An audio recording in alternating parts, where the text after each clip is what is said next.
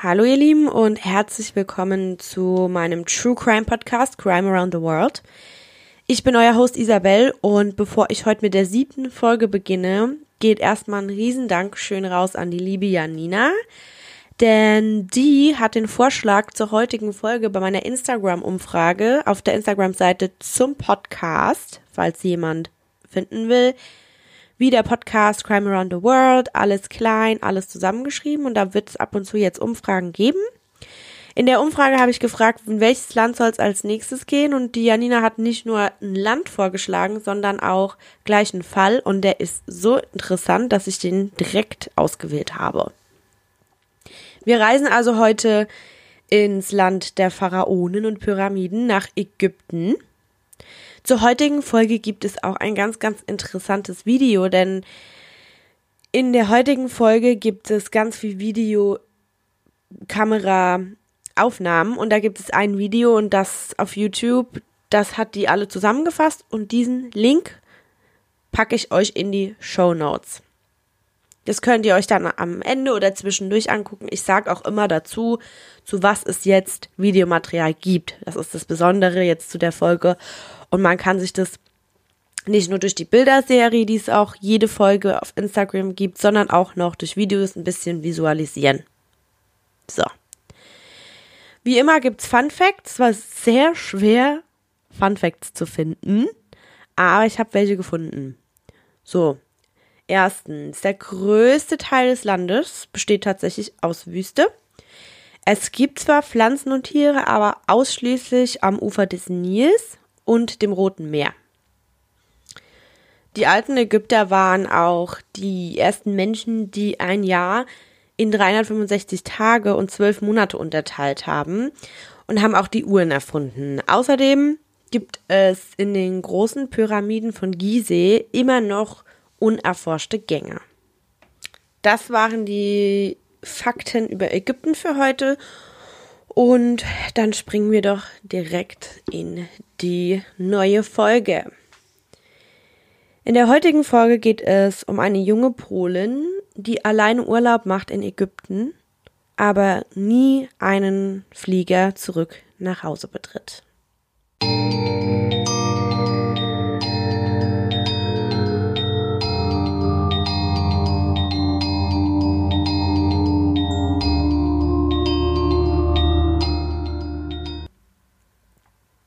Es ist der 25.04.2017. Magdalena Sug möchte ihren Freund überraschen und entscheidet sich sehr spontan, einen schönen Urlaub für die beiden zu buchen. Die Wahl fällt auf Ägypten, denn dort war sie schon einige Male zuvor zu Gast und es hat ihr immer wieder gut gefallen. Magda war generell eine sehr impulsive und spontane Person. Somit hätte die Reise schon am selben Tag für die beiden stattfinden sollen. Jedoch hatte sie hier den Plan ohne Markus, ihren Freund, gemacht, denn dessen Reisepass war nur noch ein paar Monate gültig. Was ein Problem bei einer Reise nach Ägypten ist, denn hier muss der Pass mindestens sechs Monate über ihren Aufenthalt hinaus gültig sein. Markus versuchte dann am selben Tag, an dem die Reise am Abend hätte losgehen sollen, die Tickets bei Facebook an Freunde oder Familie zu verkaufen. Er schreibt, habe zwei Tickets für vier Sterne Hotel. Der Trip kostete 1000 Euro, aber ich verkaufe für die Hälfte, für zwei Personen. Als sich keiner meldet, entscheidet sich Magda alleine zu fliegen. Obwohl es jeder versucht, ihr auszureden, steht es für die junge Polin fest. Sie braucht Erholung und eine Pause von der Arbeit. Sie möchte einfach Urlaub machen.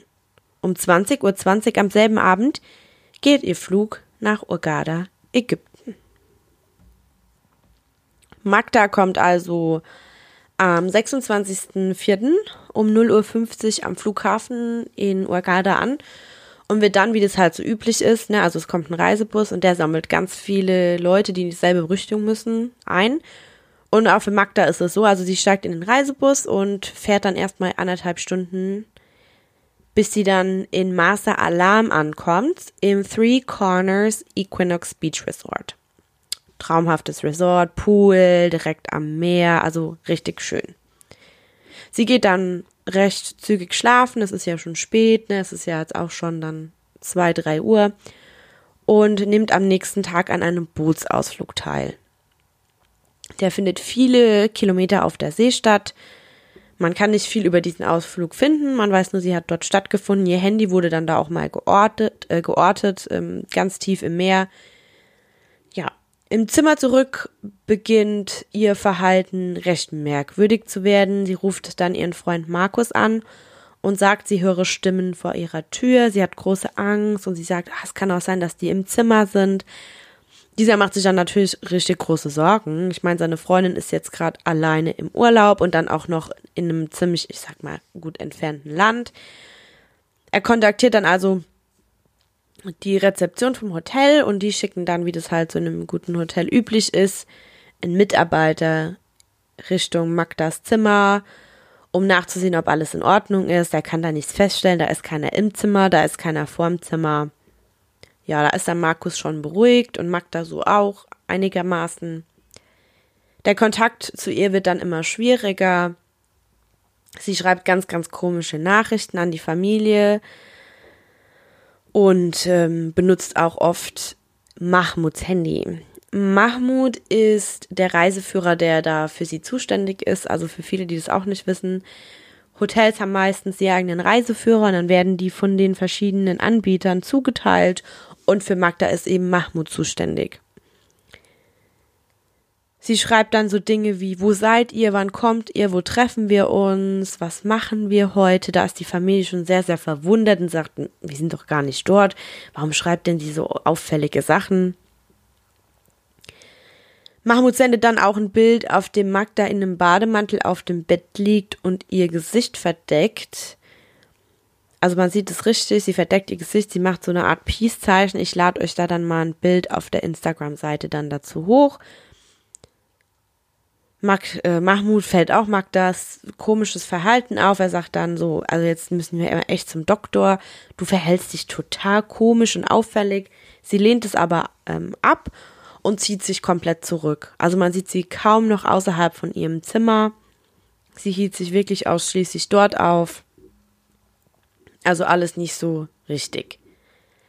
Am 28.04. findet man sie dann immer noch in ihrem Bademantel in ihrer Türschwelle des Hotelzimmer liegen. Sie ist zusammengekauert, das Gesicht nach unten. Also hierzu ist jetzt dann das erste Video fällig. Die wurde da dann mit einem Handy aufgenommen. Von, äh, weiß nicht, ob das Mahmoud war oder irgendjemand anderes, aber sie wird aufgenommen. Wie gesagt, sie liegt mit dem Gesicht nach unten, wie in der Fetalstellung in ihrer Türschwelle und verdeckt das Gesicht.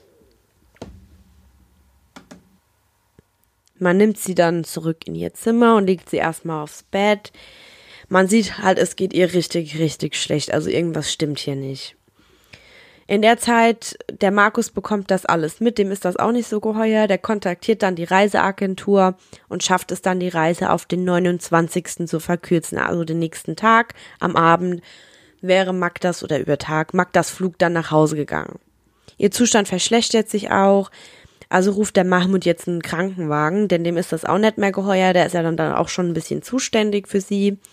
Und sie wird in ein Krankenhaus in der Nähe gebracht. Dort will sie aber dann erstmal nicht aus dem Krankenha äh, Krankenwagen aussteigen.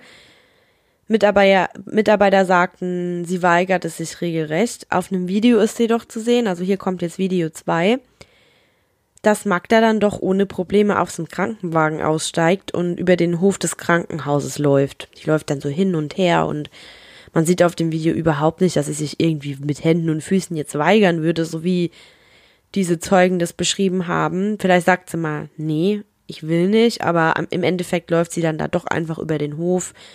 Die sieht normal aus, also mir fällt jetzt auf dem Video nichts Komisches auf. Der Doktor diagnostiziert dann eine psychische Störung, psychische Probleme. Es ist aber halt auch ein bisschen schwierig. Er kann das halt anhand von ihrer, ich sag mal, Körpersprache dann beurteilen, aber Magda sprach nicht so gut Englisch und die Ägypter auch nicht so gut Englisch und auch gar kein Polnisch oder sie Ägyptisch, also es war dann schon ein bisschen schwierig. Aber er diagnostiziert auf jeden Fall, wie gesagt, psychische Probleme und schickt sie wieder weg denn sie seien dafür in diesem Krankenhaus nicht ausgestattet. Also sie seien keine Psychiatrie, sie sind ein Krankenhaus der Minimalversorgung und wir können jetzt für Magda nichts tun, so auf die Art und Weise. Sie fahren dann also zum Hotel zurück. Magda legt sich erstmal wieder ins Bett und schläft. Am darauffolgenden Tag packt der Mahmoud alle ihre Sachen, weil sie scheint da schon nicht mehr so äh, fähig zu sein einfach, ja. Er fährt sie zum Flughafen, denn ihr Flug ist ja, wie gesagt, dann für den 29. gebucht. Und im Auto verhält sich Magda wieder total auffällig. Sie tritt gegen das Armaturenbrett. Also wir haben hier echt nur jetzt der Mahmoud seine Aussage. Sie schreit, sie wippt hin und her. Und am Flughafen geht es so weiter. Auch hier verhält sie sich total komisch äh, zu einem Punkt, wo sie sich beginnt, ihre Bluse auszuziehen, aufzuknöpfen. Das sagen halt ganz, ganz viele, äh, ganz, ganz viele Zeugen auch. Ähm, das bleibt nicht unbemerkt vom Flughafenpersonal. Die rufen dann wieder einen Doktor an, der mit ihr redet und entscheidet, dass sie so auf keinen Fall fähig ist, in ein Flugzeug zu steigen. Sie hat überhaupt keine Kontrolle mehr über ihr eigenes Verhalten das Personal wäre gefährdet, die anderen Fluggäste wären gefährdet und sie selbst gefährdet sich auch mit ihrem Verhalten. Zeugen sagen dann auch am Flughafen, sie wirkte wie auf Drogen, wie ein aufgescheuchtes Huhn, also diverse Aussagen, die halt ganz klar dafür sprechen, dass es absolut was mit ihr nicht stimmt. Der Mahmoud denkt sich dann, was mache ich denn jetzt mit, mit der, ne? Also der Flug, den kann sie nicht antreten, die verhält sich absolut nicht normal, dann ich fahre jetzt mal zurück zum Hotel und dann gucken wir weiter. Dort angekommen, sagen die, äh, nee, also die kann hier nicht mehr einchecken. Es ist absolut kein Thema, auf keinen Fall. Was auch ein bisschen verständlich ist, weil es war schon viel Arbeit, die sie mit ihr hatten und dann die Verantwortung, die wollten die auch, wollten die einfach nicht auf sich nehmen. Außerdem wollten sie auch jetzt die anderen Gäste nicht unmutig stimmen, weil das ist ja auch für den Ruf im Hotel nicht äh, sonderlich förderlich. Zu viele Probleme bringt sie mit sich. Also sie sagen, nee, das geht nicht, tut mir leid, musst du gucken, was du machst. Der Mahmoud versucht dann ein anderes Hotel zu finden, aber Magdas Verhalten hat sich wohl schon rumgesprochen, weil die wird oft abgelehnt oder die Hotels sind ausgebucht. Es ist halt gerade Urlaubssaison. Auf dem Parkplatz des Hotels ruft sie dann Markus an und zwar via FaceTime von Mahmuds Handy. Ich kann euch nicht sagen, Leute, warum sie bis heute, also keiner kann sich das erklären, warum sie nicht ihr eigenes Handy benutzt hatte. Dieses war die ganze Zeit dann aus, obwohl sie genug Datenvolumen gebucht hatte für die Reise. Das war, weiß man von Markus. Der Markus hat auch dieses ganze FaceTime-Gespräch mit einem anderen Handy aufgezeichnet. Das kann man auch online finden. Da hat es tatsächlich online gestellt. Aber ich habe das jetzt mal ganz kurz in Ausschnitte zusammengefasst, dass ihr versteht, für die, die das nicht ganz gucken oder ja, es ist halt auch in Polnisch, ne? Markus sagt, Honey, sag mir, was passiert ist. Hab keine Angst, bitte sage es mir. Engel, hab keine Angst, sag mir, was passiert ist. Marcier kommt und holt dich. Also genau. Das ist ein Freund. Der Marcier ist ein Freund von Markus und dem sein Pass ist gültig. Und den hat er auf den Weg geschickt, um die Magda abzuholen. Und der wäre Sonntagmorgen dann auch angekommen. Hast du mich verstanden, Magda? Hörst du mir zu? Er kommt zu dir, er wird morgen früh da sein. Markus wiederholt es selber eigentlich immer zu. Magda ist sehr unaufmerksam, sie guckt in die Kamera, sie spricht aber sehr, sehr wenig. Sie wirkt nervös und angeschlagen. Ja, Magda antwortet daraufhin, Sie haben unterschiedliche Tricks, hol mich hier weg, bitte. Markus sagt, welche Tricks? Was haben Sie dir angetan? Hab keine Angst, sag es mir. Magda, hol mich hier bitte weg. Markus, du musst mir sagen, was passiert ist, dass ich die Botschaft anrufen kann, dass sich jemand darum kümmert. Sag es mir bitte. Magda, das würde nichts ändern. Nichts. Es ist schon zu weit. Es wird nichts ändern. Und das wiederholt sie ganze dreimal. Also das es wird nichts ändern. Sie, wie gesagt, ist in den 14 Minuten oft sehr still, weint, wirkt verzweifelt, sagt immer mal wieder zwischendurch, es tut mir leid, also ich werde nicht zurückkommen, ich kann nicht reden. Markus fragt sie auch, ob sie ihm vertraut, was sie dann bejaht und daraufhin sagt er dann nochmal, dann sag es mir, dass ich dich beschützen kann. Sag es einfach ganz, ganz schnell, dann hast du es einfach hinter dich gebracht. Und sie sagt dann nur den Buchstaben M. Also einfach sie guckt und sie sagt M. Man hört dann im Hintergrund zwei Männerstimmen. Magda wirkt dann sehr nervös, geht vor und zurück vor der Kamera. Markus fragt, welcher M? Der Reiseführer? Sag es mir. Magda, ich rufe dich nachher von meinem Handy an. Markus sagt dann daraufhin, nein, Schatz, sag es mir jetzt, weil ich nehme dieses Gespräch von meinem anderen Handy auf. Ich brauche es als Beweis, also sag es mir jetzt. Guck mich an und sag es mir. Hab bitte keine Angst. Man hört dann zwei Männerstimmen auf Arabisch sagen, so, wir fahren sie jetzt ins Krankenhaus. Also das kommt schon so ein bisschen so rüber, als würden die das Ganze unterbinden wollen im Hintergrund.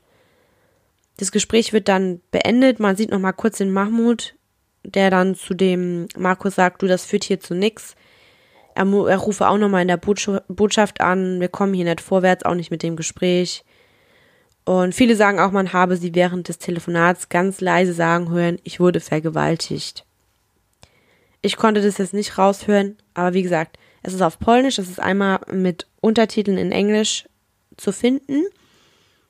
Aber ja, die Männer machen sich wohl auch im Hintergrund über Markus und seine Männlichkeit lustig.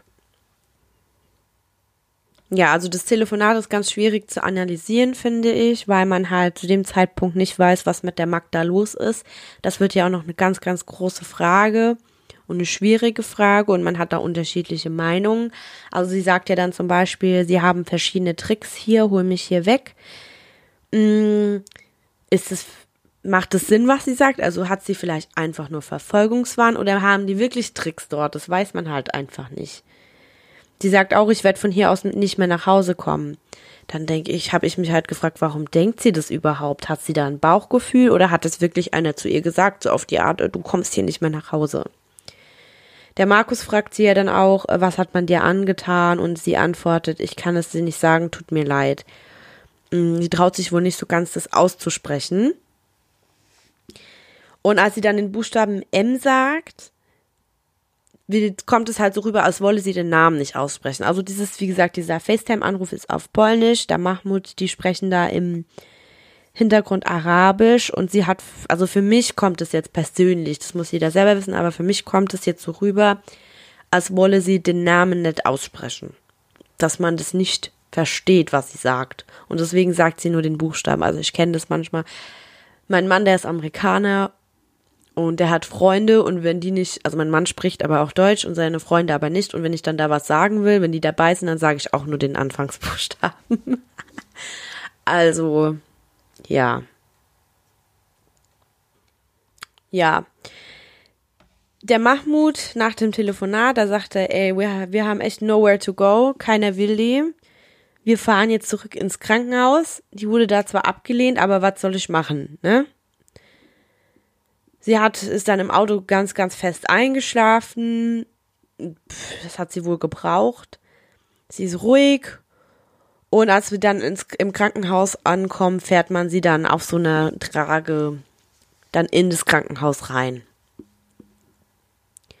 Dieses Mal ist es ein anderer Arzt, der sagt, so, wir legen dich jetzt mal ins Bett, du kommst jetzt mal ins Zimmer, du ruhst dich jetzt mal aus, vielleicht bist du einfach nur über, übermüdet, Warum er sie jetzt da behält und der Arzt zuvor nicht, das weiß jetzt kein Mensch, aber ist halt so, ist halt manchmal so, ne? Ärzte sind unterschiedlich. Sie wacht dann auf und schreit, wälzt sich im Bett hin und her. Zeugen sagen dann, sie sehe aus, als wäre sie von einem Dämon besessen. Und rennt jetzt aus dem Zimmer in den Krankenhausflur. Da gibt es auch ein Video, da möchte ich kurz warnen, weil das ist schon ein bisschen verstörend, finde ich. Man sieht dann auf dem Video eine Krankenschwester und einige Männer, die einfach, keine Ahnung warum, Straßenbekleidung tragen. Also die haben Hemden und Jeans an. Ich konnte es auch nirgendwo finden, ob die jetzt vom Krankenhauspersonal waren, was weiß ich, ob da die Krankenhaus-Security vielleicht normale Bekleidung trägt oder ob das Ärzte sind oder keine Ahnung. Also die einzige, die man wirklich als Pflegekraft identifizieren kann, ist die Krankenschwester. Diese Männer versuchen jetzt die Magda festzuhalten, aber die reißt sich immer wieder los. Das sind so vier bis fünf Männer. Sie geht dann so gegen die Wand und lässt sich auf den Boden sinken, verheddert sich dann noch in der Schnur von der Jalousie, die die Krankenschwester dann schließt. Die Magda at äh, attackiert dann auf dem Video einen dieser Männer und geht dann zu Boden und wird von den Männern an Armen und Beinen zurück ins Zimmer getragen. Also das Ganze ist schon ein bisschen gewalttätig, sage ich mal. Also ich kenne das jetzt, ich sage jetzt mal so, ich habe auch mal in der Psychiatrie gearbeitet und selten werden da Leute an Händen und Füßen ins Bett geschleudert, aber das ist einfach ein bisschen anders. Naja. Gut, die Magda wird dann, wie gesagt, ins Bett äh, gelegt und mit Handtüchern fixiert. Das hat mich schon ein bisschen verwirrt, weil ich dachte, warum fixieren die denn mit Handtüchern? Es gibt sowas wie Fixierung extra, die dafür ausgelegt sind. Angeblich wurde sie auch sediert, es hätte bei ihr nur nicht geholfen.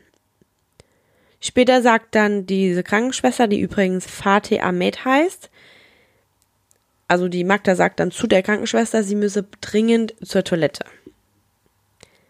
Und die macht sie dann los. Ich weiß jetzt nicht, es gibt bestimmt unterschiedliche Maßnahmen, aber ich, also ich hatte auch schon junge Patienten, die in der Fixierung waren, als ich auf der Psychiatrie gearbeitet habe. Und wenn die zum Klo mussten, dann wurden die dafür auch nicht losgemacht, sondern es gibt sowas wie eine Bettpfanne. Und die haben die dann bekommen. So ist es zumindest da, wo ich gearbeitet habe. Ja, wie das dann, vielleicht ist es einfach in Ägypten anders. Ich weiß ja auch nicht, ob das dann vielleicht was mit der Religion zu tun hat. Ich kann euch das jetzt nicht sagen. Nach der Aussage von der Fateh, also der Krankenschwester, eilt die Magda dann zum Fenster. Die Fateh will sie dann noch festhalten, aber Magda tritt und beißt und schlägt sie, reißt sich los und springt dann aus dem Fenster des zweiten, zweiten Stocks des Krankenhauses und landet dort auf den Betonstufen. Magda überlebt den Sprung und wird ähm, dann in ein anderes Krankenhaus geeilt, sage ich mal da sie mal wieder in diesem Krankenhaus für solche Umstände nicht ausgerüstet waren. Und in dem anderen Krankenhaus erliegt Magda dann ihren schweren Verletzungen und stirbt. Sie hat also den Sprung aus dem Fenster dann doch nicht überlebt. In Ägypten wird Magdas Tod als Selbstmord gehandelt, aber in Polen ist man davon nicht überzeugt. Man denkt eher, ja, das muss Mord gewesen sein. Und dazu gibt es auch multiple Theorien wieder online im Netz. Ich habe natürlich auch noch, bevor wir in die Theorien übergehen, nach der Autopsie gesucht. Da hieß es dann erst, sie wurde jahrelang nicht freigegeben. Später habe ich dann einen Bericht gefunden, in dem es heißt, man hat keine Spuren von der sexuellen Gewalttat an ihr gefunden. Wobei ich dann sagen muss, ja, Spuren von der Gewalt, wenn sie dann wirklich unter Drogen gestanden hätte, wäre das ja dann mehr oder minder, hätte man da ja ich sag mal, keine Gewalt anwenden müssen. Ähm, ein toxikologischer Bericht ist bis heute nicht freigegeben von den ägyptischen Authorities, sage ich mal, also Autoritäten. Ja. Die Todesursache seien dann wohl klar. Also die Magda hatte diverse Knochenbrüche, Bein, die Beine waren gebrochen. Aber die Todesursache sei eine punktierte Lunge gewesen, die dann halt durch eine gebrochene Rippe ähm, verursacht wurde. Also die Lunge ist sozusagen kollabiert und daran ist die Magdalena Sug dann verstorben. So, dann stürzen wir uns doch mal direkt in die Theorien, dass sich jeder von euch Süßen da draußen auch eine Meinung bilden kann. Wenn ihr nicht schon längst eine habt, also wir haben ja alle dazu eine Meinung, aber vielleicht ändert das noch mal was. Also, es gibt ganz, ganz viele Spekulationen, dass der Markus involviert ist. Wir erinnern uns, Markus ist Magdas Freund. Für mich ist es schon eine sehr weit hergeholte Theorie, aber wie man weiß, das World Wide Web bringt immer die krassesten Sachen und Ideen. Es gibt echt verrückte Leute da draußen. Auf jeden Fall spekulieren die, dass er die Magda als Sexsklave gehandelt hatte das kam mir doch schon ein bisschen komisch vor, muss ich sagen. Sie sagt ja M in dem Video und es könnte laut diesen Menschen mit der Theorie auch für Markus stehen. Sie geht ja auch auf dem Video dann so ein Stückchen zurück, nachdem sie das M sagt und wirkt so verängstigt und so. Das finde ich passt jetzt eher zu Mahmoud, wenn die schon was hätte sagen wollen. Markus hält auch mal so kurz zwischenzeitlich den Finger auf das Fenster. Also bei FaceTime ist es ja so, man sieht die andere Person groß und sich selbst dann oben in so einem kleinen Fenster und da hält er den Finger drauf, aber ob das vielleicht einfach nur auch sein kann, weil jeder weiß, hallo, wenn ich jetzt ein Handy in der einen Hand habe und mache eine Kameraführung da la Profi von der anderen Hand, dann ist es äh, schon auch ein bisschen schwierig, das so zu koordinieren, sage ich mal. Aber auf jeden Fall, genau, er hält dann dieses Fenster zu und man sieht ähm, nicht, was er da macht und die Magda weint direkt danach. Aber die Magda weint ja schon die ganze Zeit in dem Video mal ab und an. Also was das eine damit zu tun hat, keine Ahnung. Dann frage ich mich, würde er sich überhaupt selbst dann aufnehmen mit einem Telefonat und es dann noch veröffentlichen, wenn der schuldig wäre? Das kommt mir schon ein bisschen spanisch vor. Außerdem hat er auch nicht den Trip geplant, sondern das war eine Überraschung von der Magda und zwar sieben Stunden oder so, bevor der Trip losging, wusste der Markus erst davon.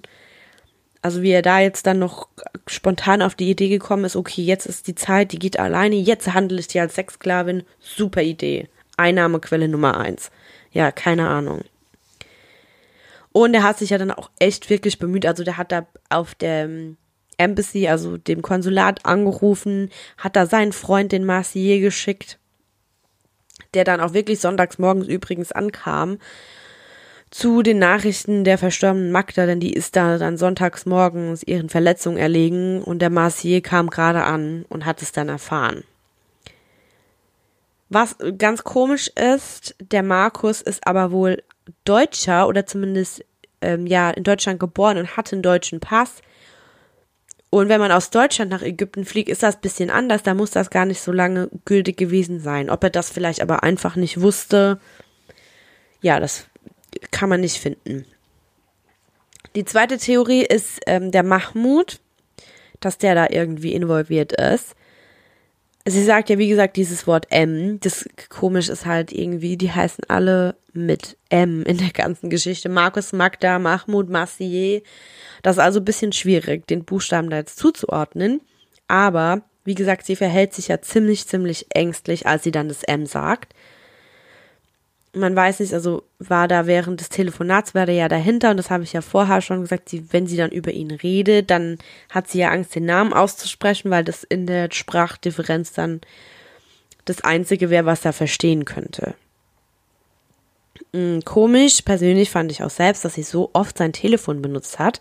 Sie hatte definitiv ihr eigenes Telefon dabei. Davon hatte sie sich ja am ersten Tag auch bei der Familie und bei Markus mal gemeldet und gesagt, ey, ich bin gut angekommen. Und sie sagt ja auch, ich rufe dich von meinem Handy zurück in diesem FaceTime-Anruf. Und wie gesagt, sie hatte sich extra Datenroaming für Ägypten zugelegt. Also daran konnte es nicht liegen. Ob sie vielleicht einfach keine Kontrolle mehr hatte, um ihr Handy selbst anzuschalten, das weiß man nicht.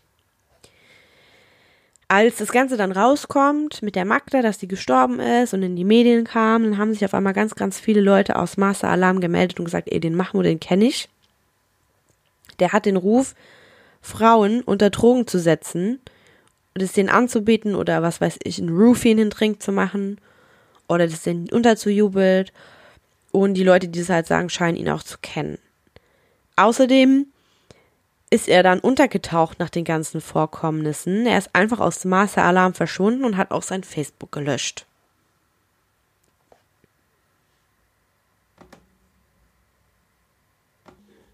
Hm.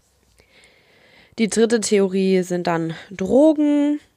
Also jetzt, da geht es jetzt nicht nur darum, hat der Mahmoud ihr Drogen gegeben, sondern hat ihr vielleicht sogar jemand anderes Drogen gegeben. Also ich habe das oft gelesen, dass junge Frauen allein in Urlaub fliegen, zum Beispiel in die Dominikanische Republik oder Puerto Rico. Jetzt nicht, um diese Länder dafür zu identifizieren, aber ich habe da eine Reportage gerade darüber gesehen. Und man hört ja öfter, dass äh, junge Frauen auch in Deutschland einfach Drogen ins Getränk gemischt kriegen. Und was ja auch komisch ist, ist, dass die Ägypter eben diesen toxikologischen Bericht, also diesen Bluttest auf Drogen, bis heute nicht rausgerückt haben. Man weiß ja auch nicht, wie lange halten solche Drogen an, gell? Also man, oft ist es ja auch so, dass man sagt, okay, der ist auf, der ist voll auf den Drogen hängen geblieben. Kennt ihr das? Also diese, diesen Satz, den man da so sagt?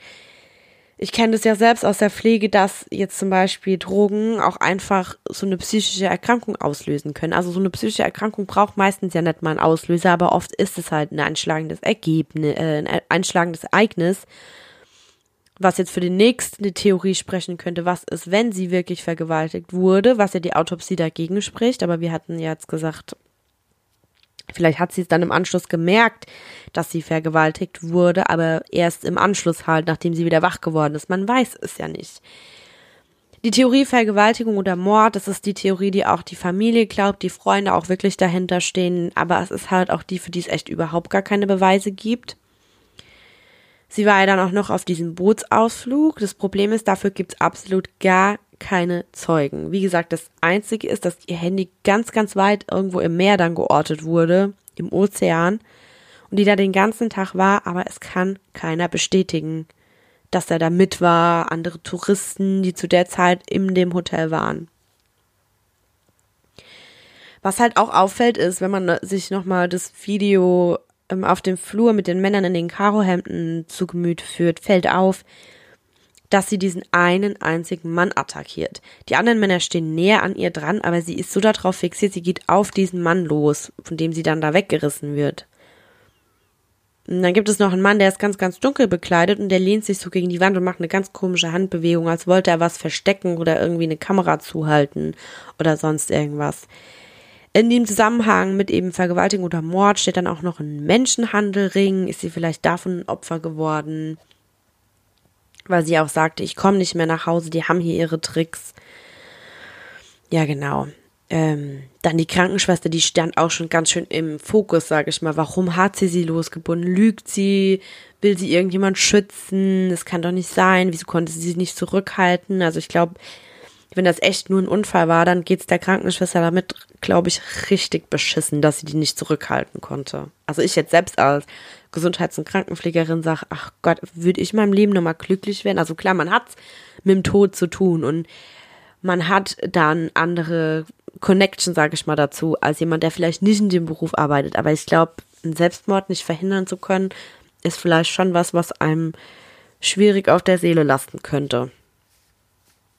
So, viele sprechen auch einen Zusammenhang aus. Also, es gab ein internationales Topmodel, die hieß Carolina Kasch-Zorowska.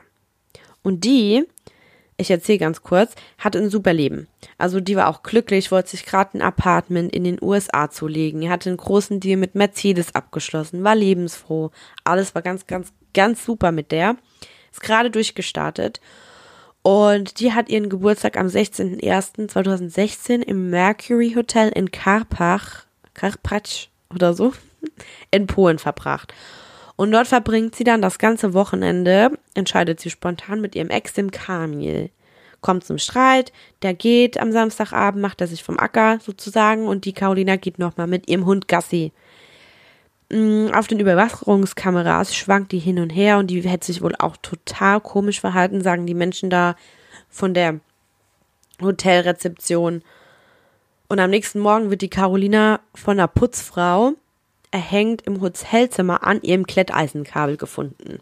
ist jetzt eine natürlich ganz andere Geschichte, aber Ganz viele Leute sagen, die zwei Frauen haben was miteinander zu tun. Das muss was miteinander zu tun haben, weil dieser Kamil wohl auch ähm, Ägypter war, also der Ex-Freund von dieser Carolina.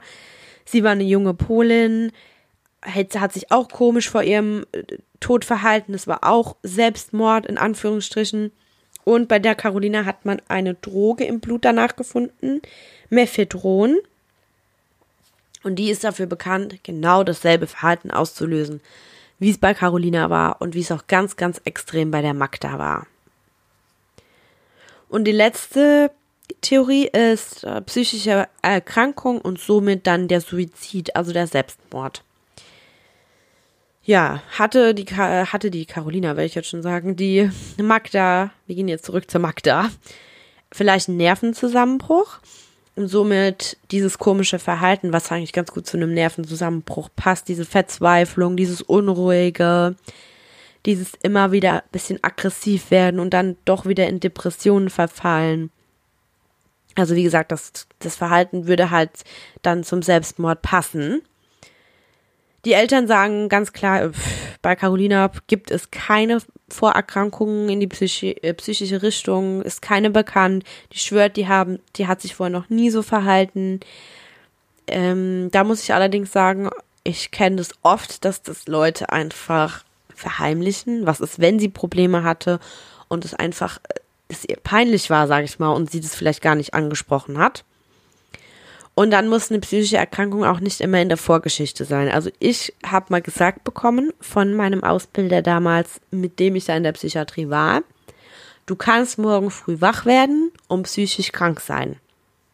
Und das Thema Psyche ist so weitläufig. Da gibt es so viele verschiedene Richtungen, so viele Erkrankungen, so viele Erkrankungen, die bei jedem unterschiedlich ablaufen.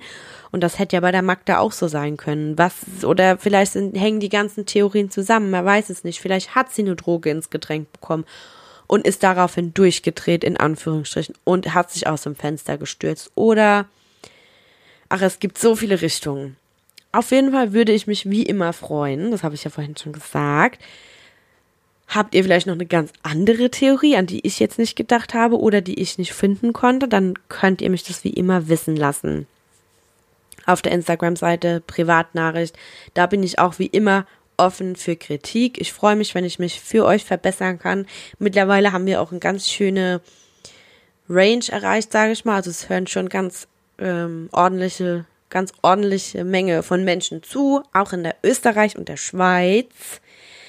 Ähm, ja, ich freue mich über eure Nachrichten. Ich habe mich so gefreut. Ich habe diese Woche oder die Woche zuvor, glaube ich, die erste Nachricht bekommen. Ich bin fast durchgedreht. Mein Mann, der macht was mit, ich sag's euch, Leute, weil ich das sofort, ich bin von 0 auf 100 vor Freude. Also nehmt euch nicht zurück, schreibt mir Gutes, Schlechtes, das macht gar nichts. Ich bin da nicht empfindlich. Ähm, iTunes, also Apple Podcast, äh, kann man gerne fünf Sterne geben. Also so viele Sterne, wie ihr wollt. Ich freue mich natürlich über fünf. Mir wäre es lieber, wenn man die negativen Sachen dann per Nachricht an mich weiterkommen, äh, weitergibt. Aber ich bin da auch nicht empfindlich, wenn man mir eine schlechte Bewertung bei iTunes gibt. Aber auch da zu dem Thema Freude. Ich habe da jetzt zwölf Bewertungen und die bedeuten mir ganz, ganz viel. Ah, okay, ich rede schon wieder zu viel. Wir hören uns nächste Woche. Ich hoffe, die Folge hat euch gefallen. Vielleicht mache ich diese Woche wieder eine Umfrage, was für ein Land wir als nächstes machen, weil ich bin da schon sehr spontan. Ich habe zwar eine Liste mit verschiedenen Fällen, aber was euch interessiert, könnt ihr mir zukommen lassen und ich versuche das umzusetzen. Ansonsten eine schöne Woche, trotz Corona, ihr Lieben. Ich sage das immer gern dazu, weil das doch schon für uns alle ziemlich, hm, ich sag mal, bedrückend ist. Ja, trotz Corona eine schöne Woche und wir hören uns nächste Woche.